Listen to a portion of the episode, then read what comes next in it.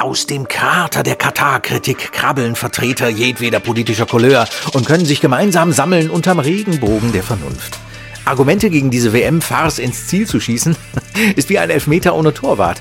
Doch sogar das droht der Mainstream-Journalismus nun zu verbaseln. Ich bin wütend.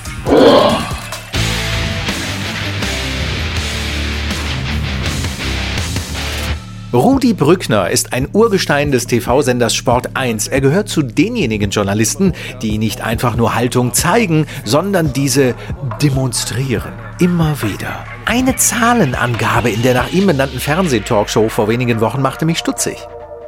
Bitte. 15.000, diese Zahl ist belegt durch äh, Untersuchungen von Amnesty International und Human Rights Watch. 15.000 Arbeitsmigranten starben um diese Stadien zu bauen. 15.000! Auch ohne Vergleichszahlen sagt uns die innere Stimme, das ist viel. Meine innere Stimme sagte zudem, da stimmt doch was nicht. 15.000? Weil Herr Brückner fast prahlerisch die Quelle seiner Entrüstung preisgab, war es leicht, der Zahlenangabe online nachzuspüren. Ich nehme mein Fazit vorweg. Oh my God. Bitte, Amnesty International schreibt, es sei äußerst schwierig, die genaue Zahl der Toten zu beziffern. Denn die katarischen Behörden untersuchen in den meisten Fällen die Todesursache der Opfer nicht. Daher weiß niemand genau, wie viele Menschen aufgrund der Arbeitsbedingungen gestorben sind. Und weiter?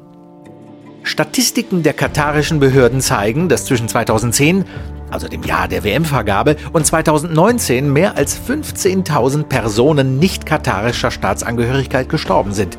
Wie viele davon Arbeitsmigranten waren, die aufgrund der Arbeitsbedingungen starben, lässt sich aus diesen Daten nicht schließen, eben weil die Todesursachen nicht systematisch erhoben werden.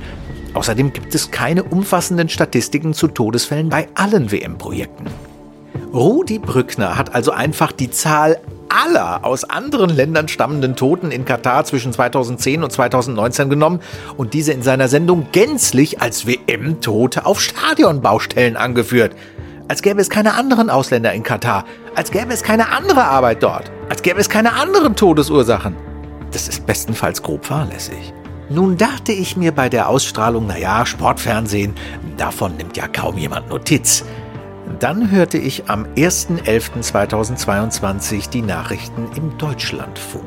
Bei den Arbeiten an den Fußballstadien waren schätzungsweise 15.000 Gastarbeiter ums Leben gekommen.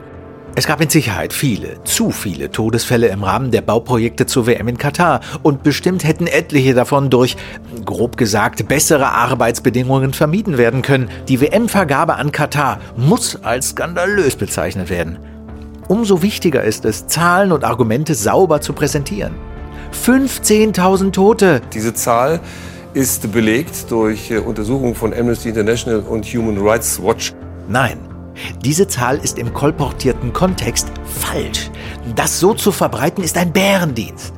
Achten Sie drauf. Ich sage voraus, die Zahl 15.000 wird in den nächsten Wochen ihren Weg machen durch die Berichterstattung falls doch mal jemand zu prüfen wagen und mehr Sorgfalt anbahnen sollte, so wird man demjenigen breit entgegnen, Erbsenzählerei, darauf kommt's doch nicht an. Äh, findest du es etwa gut, dass da Menschen sterben oder was? Der Ball fliegt hier so eindeutig daneben, dass aus meiner Sicht eine Richtigstellung der Berichterstattung geboten wäre.